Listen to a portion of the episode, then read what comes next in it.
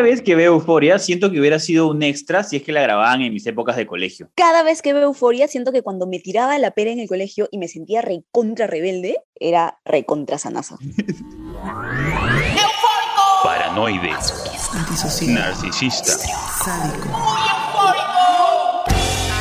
Seriópatas con Isabel Domenac, Chemo Loli y Sandra Brehaut.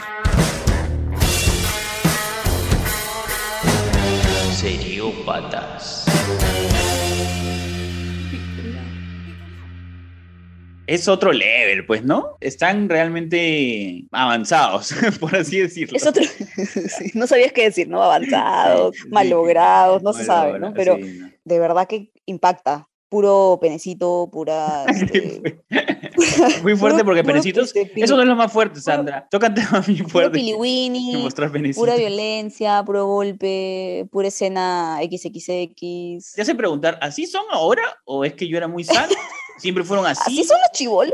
Claro. O sea, sí, sí te golpea en la cara, creo, que Claro. eres un viejo. Sí. Es una serie que no opté por ver inicialmente. Yo sé que estaba de moda, mis hermanos la veían, mis amigos la veían, pero yo me rehusaba a verla, porque sabía que me iba a dar cólera, o sea, hasta cierto punto, ¿no? Porque no me gustan mucho y no elijo personajes o películas o series que tengan una trama tan destructiva. Entonces sabía que me iba a molestar, sabía que no iba a sentir empatía, que no me iba a enganchar con adolescentes que se drogan y que encima este, ves el lado de sufrimiento familiar, ves a la mamá de Ru sufriendo y ella al ver a su mamá sufriendo igual lo sigue haciendo. Eso a mí en mi cerebro no hace clic. Entonces yo considero que con la edad que tengo, obviamente no tan vieja, ¿no? Pero con la edad que tengo, no puedo jugar a un adolescente porque todos hemos sido adolescentes y todos hemos sido estúpidos y todos hemos tomado malas decisiones. Sí, Entonces no me enamoré de los personajes ya. aclarando que sí me enamoré de las actuaciones, me enamoré de la realización. O sea, creo que el capítulo 8 de la primera temporada, y creo que Chemo, tú puedes estar de acuerdo conmigo, es una de las mejores cosas que he visto a nivel serie. Definitivamente. Sí, a ver, yo desde que vi la publicidad dije, ok, esta serie va a proponer algo visualmente interesante. Y ya obviamente cuando la vi sí toca estos temas que son un poco duros, sobre todo por la edad de los personajes, pero visualmente es muy buena la serie. O sea, está muy bien trabajada en todo lo que sea audiovisual, más el nivel actoral es muy, muy alto. Sí, eso sí. Ya, eso para mí es lo que más tiene la serie, lo más chévere de la serie. La historia siento... historia, La historia siento que es buena, obviamente, pero podría ser una historia de una novela o podría ser, es, es bien exagerado, pero podría ser La Rosa de Guadalupe, solamente que contado de una forma muy bien hecha, pues, ¿no? Es HBO y, y de verdad que la hace cancelado súper bien. Chemo por comparar Euforia con La Rosa de Guadalupe. Sobre, No, oye, todo, hemos estado hablando ahorita de La Rosa y hay personajes que se drogan también y se van a la shit. sobre todo con el, con el capítulo de ¡Dame! ¡Dame mi marihuana! Sí. Sí. Es su culpa por haberse drogado mientras estaba embarazada. Claro. ¡Dámela! ¡Dame la marihuana! Ya, sí, claro. Es exactamente igual, Chemo. Solo que con Zendaya y Jacob Elordi. Obvio. Y este es el primer El primer episodio de Seriópatas, en que vamos a analizar no solo un personaje, sino que como cierre de temporada vamos a analizar a una pareja. Por uno. Y son Maddie y Nate, obviamente, una pareja súper tóxica. Y para analizar no solo los personajes, sino la relación en sí, invitamos y saludamos a nuestra amiga Isa. Que pase, Isa. Los odio por haberme hecho ver euforia. He visto toda la serie desde mis ojos de madre, angustiadísima, Ujú. pensando en que mi hijo va a ser adolescente y todo lo que nos va a tocar Las vivir. posibilidades, todas las Las posibilidades. ahora. posibilidades. Te juro que he tenido pesadillas, Fuerte. pero sí me ha parecido una serie bien interesante. Claro. El soundtrack súper pegajoso. Sí, también, sí. Creo que cada personaje y las relaciones y las historias familiares son como el, el estereotipo. Ujú. La familia disfuncional, el estereotipo de los trastornos en la adolescencia, ¿no? O el, el estereotipo del personaje, el típico jugador de fútbol que se enamora de la cheerleader, ¿no? Eh, Ujú. Y que están juntos. Y también me parece estereotipo en la familia de Nate, ¿no? La familia perfecta, la familia exitosa de todo el pueblo, pero que en realidad no lo es, que solamente es una careta, porque el papá vive una doble vida, entonces Claro. es tu padre, es tu ideal. Y si tú ves a la persona ideal que es gay, pedófilo o a la edad que descubres eso no Claro, sin entiendes. saber nada Entonces, de qué sin significa, saber claro. nada, claro, te genera una, un conflicto a lo largo de tu vida. Ujú. Creces diciendo, no entiendo, eso está bien, yo debería ser así, eso está mal. Lo fuerte también es como Nate lo descubre, tenía ocho años creo, descubre, ve todos los videos, no le dice a nadie, ¿no? Sí. Ocultárselo a su mamá y a su hermano es también una carga para un niño. Y está todo reprimido, ¿no? Con esa ira Sí, que finalmente... Tiene mucha ira guardada. Bueno, empieza a salir por todos lados. Pero Y- ya, entonces, algo que sucede en la vida de alguien que cambia la trayectoria Ujú. y te transformas en la persona que termina siendo de adulto. Claro, Y- pero acá estamos hablando en realidad de adolescentes. ¿Todavía hay esperanza o qué Exacto. pasa? No sé. por momentos nos olvidamos que ellos son adolescentes. Entonces los empezamos a odiar como si fueran adultos. Decimos, ¿cómo tomas estas decisiones? ¿Cómo haces esto? Pero en realidad son adolescentes. Entonces tenemos que poner ese contexto que es bien importante Ujú. porque recién están descubriendo su personalidad, empieza recién también el interés sexual. Ojo que la adolescencia, según la OMS, es entre los 10 hasta los 19. Ellos Ya. están dentro de, de este rango. Entonces empieza el interés sexual, empiezan a querer integrarse con los pares y a veces los pares terminan siendo más importantes que los papás. Ya no me importa la opinión del padre, sino de mis amigos. Claro. Y algo importante de la adolescencia, como parte de desarrollo cognitivo, es el pensamiento abstracto. Empiezas a idear, a pensar qué va a ser de mi vida, idealizar las relaciones, cosa que nosotros cuando ya somos adultos no nos acordamos Ujú. y no entendemos por qué los adolescentes son así. Qué fuerte. Pero sí, a tu pregunta, Chemo, hay una salvación. Por eso es que es bien difícil diagnosticar cuando estás en la adolescencia. Hay mucha controversia en realidad de diagnosticar, porque en realidad la, la personalidad ahí se está desarrollando. Entonces todavía yo no podría diagnosticarte de algo que todavía puede cambiar. No sé Ujú. si, si me dejo entender Sí, claro. Ya de por sí la adolescencia es inestabilidad. Tú estás inestable, estás perturbado, es una norma estar así en la adolescencia. Entonces cualquier trastorno que yo te diagnostique puede que te cree un estigma. Claro. Rápidamente cuando venga Nate me imagino que han pensado, pucha, está loco, es un sociópata, no sé, ¿qué más han pensado de él cuando lo han visto? O sea, sociópata de todas maneras, ¿no? Eso fue Él una... mismo lo dice, ¿no? Sí. Él mismo dice que es, se burla de eso y, y yo también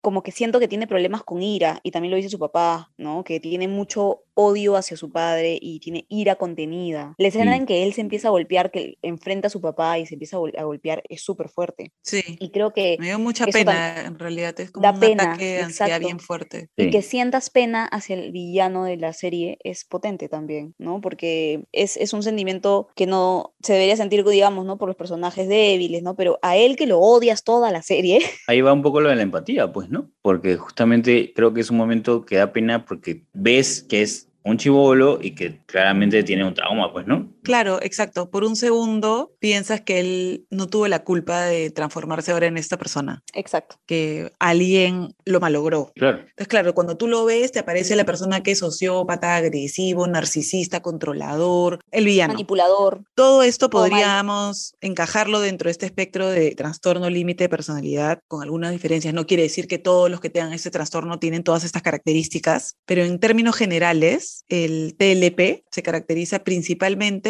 por una dificultad para manejar emociones y comportamientos. Eh, son personas que tienen un patrón de relaciones inestables, tienen una ira desmesurada y bastante impulsividad y obviamente el abuso de alcohol ¿no? y drogas. Entonces, Sí le calza, pues, Sí. ¿no? Es sí, trastorno límite. Bueno, y por otro lado, Maddie cubriéndolo, ¿no? Que nos da también pie a hablar ya de nuestra querida amiga Maddie, elogiada, ¿no? A- Sí, claro. Tiene varios puntos altos y, y varios momentos de sabiduría con sus amigas que creo que han valido en el personaje. Consejos, consejos buenos. ¿Por qué no te tuve como mi amiga antes? Cambiado cual, pero cosas. el rollo con Maddie para aguantar a Nate y aguantar este abuso, o sea, ¿qué le pasa, no? Es como uno se pregunta por qué nace esta obsesión con Nate y las ganas de protegerlo. Bueno, definitivamente Mai tiene una dependencia emocional.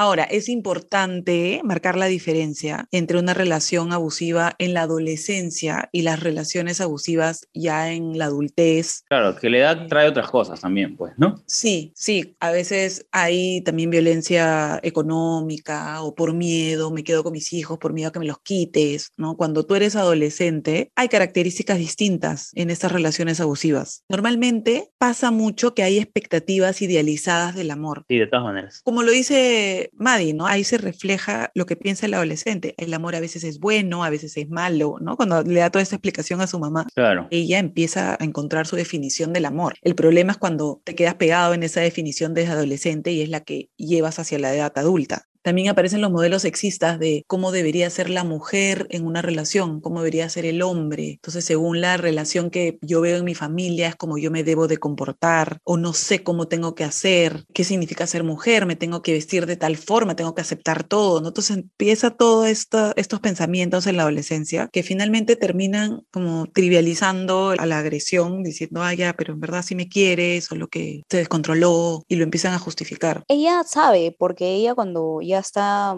en el baile, por ejemplo, después de haberse peleado y cada uno han llevado una pareja a la fiesta de promoción, bailan y ella le dice, ¿no? No nos va bien juntos, nos hacemos daño, somos totalmente tóxicos, y ella lo sabe, es consciente, él también, ¿no? Pero siguen ahí. Que lo saben por libro, pero finalmente también este pensamiento mágico que juntos eh, somos uno y somos los dos contra el mundo. Claro. Eso, ajá, que eso ella... Que lo pueden superar, ¿no? Exacto, somos los dos y el mundo entero no Claro, nos Romeo y. Julieta, ¿no? Es este, todo el mundo está en contra Sí, de nosotros. Romeo y Julieta. Sí. Pero yo creo que de esta pareja, en la evolución de personajes ya de primera temporada, segunda temporada, creo que vemos un Nate, obviamente, planificando toda su maldad. Y creo que crece en ese lado, pero a Maddie, de verdad la vemos creciendo ya para el lado maduro, para el lado... Está yendo para el de- otro lado de la balanza. Exacto. Justo lo que hablábamos de esta idealización del amor y ese pensamiento mágico, que pasan cosas que empiezas a cambiar esa imagen en tu adultez, o no pasan cosas claro. Y sigues nunca con eso, aprendes. ¿no? Sí, claro. y no aprendes. No aprendes. Y Nate Eh, también está en el momento crucial, lo que tú comentaste al inicio, Chemo, y me preguntaba si es que hay salvación o no. A este chico adolescente, que me olvido de que es un adolescente que en verdad tiene 17 años, Sí. si empiezas con un tratamiento para ese trastorno de personalidad o medicación, acompañamiento, puede que se encarrile, pero ya está bien cerca de Claro, les queda poco tiempo, convertirse en un diríamos. sociópata. Bueno, creo que lo más resaltante de Maddie y Nate es que su relación, claro, es un nivel más este, elevado de toxicidad, Sí. pero creo que todos tenemos o conocemos a alguien así o de repente lo hemos tenido, ¿no? Eh, pero creo que eso hace que la serie sea un poco más cercana. Sí, claro. De todas maneras. Y como siempre y como todos los capítulos de Seriópatas tenemos el enneagrama, pero en este episodio, así como es el primer episodio de pareja, de análisis de pareja, tenemos también el primer episodio que no vamos a tener enneagrama. Isa, ¿por qué no tenemos enneagrama? en ¿Por este qué? Bueno, es que en realidad el enneagrama es un test de personalidad que se hizo en base a eneatipos de adultos y Ah, no se ha diseñado para adolescentes. Entonces sería bien difícil sacar un eneatipo en la adolescencia. estaríamos rompiendo la ley entonces. No estaría bien.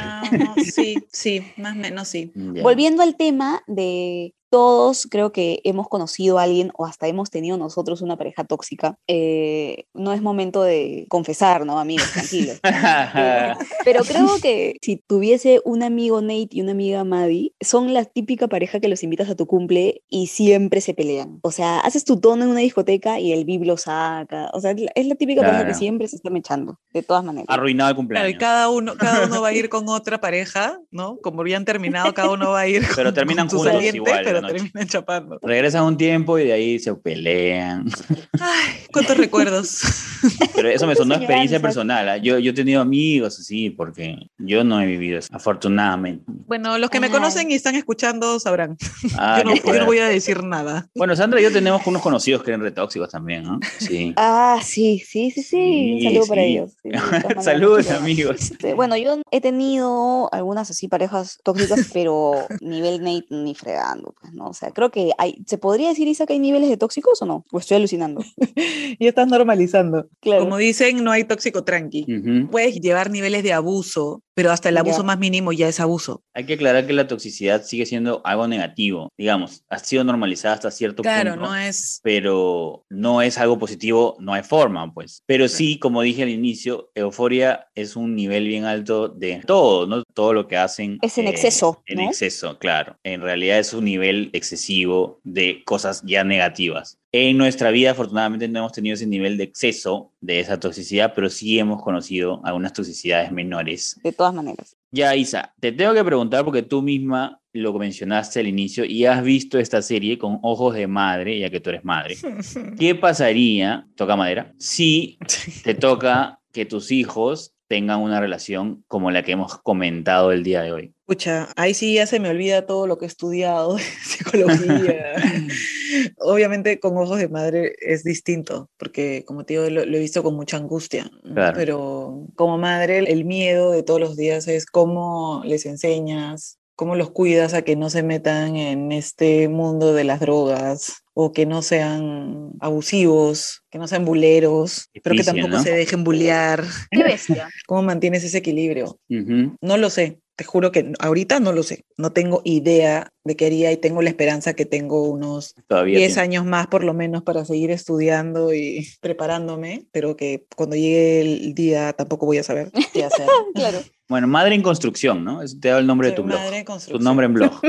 Lo único que sí quiero pensar, no olvidarme en ese momento, es que va a pasar esta etapa oscura de mis hijos cuando estén en la adolescencia y yo espero poder acordarme que están en la adolescencia y poder acompañarlos desde ahí, no entrometerme en su intimidad o no, sé que el adolescente no quiere hablar, a veces no quiere contar cosas y yo no ser la mamá entrometida que les empieza a preguntar y a preguntar porque eso los va a alejar más. Quizá acordarme de mi propia adolescencia y poder acompañarlos desde ahí, pero no sé.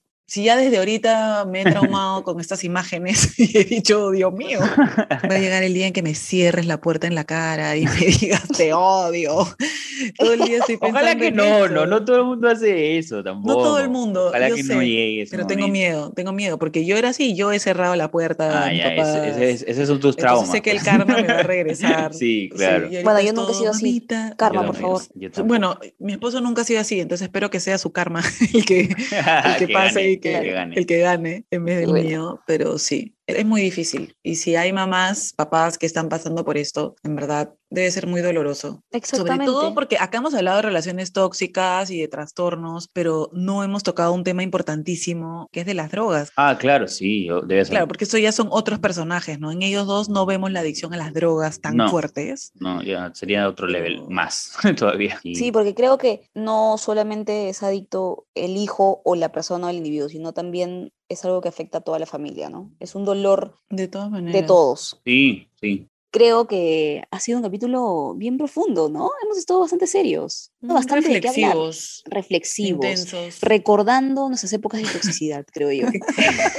y antes de pasar a nuestra reflexión, como siempre de cada capítulo, les cuento que nos pueden escribir a nuestras cuentas personales de Instagram. La mía es Sandra Brehaut. La mía es Chemololi. y la mía Isabel Domenac. Muy bien, reflexión final.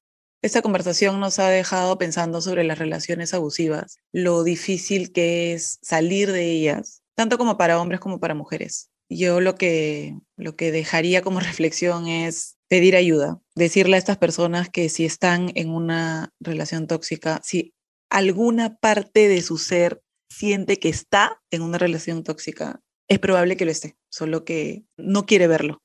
Y si eres víctima de una relación abusiva, sabes que puedes buscar ayuda. Existen distintos centros, instituciones y sobre todo la, gente cercana, cercana a ti, en la persona que más confíes, busca ayuda y sal de ahí. Y tratemos de pensar, como lo hemos conversado ya en este episodio, que hay una salida, así como estos personajes son ficción, pero intentan reflejar la realidad y en este caso Maddie logra salir de esta relación tóxica, así que ¿por qué no se puede hacer? Al menos hasta la segunda temporada vemos que es así y ojalá se mantenga. Eso ha sido todo en el Seriópatas de hoy. Nos escuchamos en el próximo episodio. Chao. ¡Chao!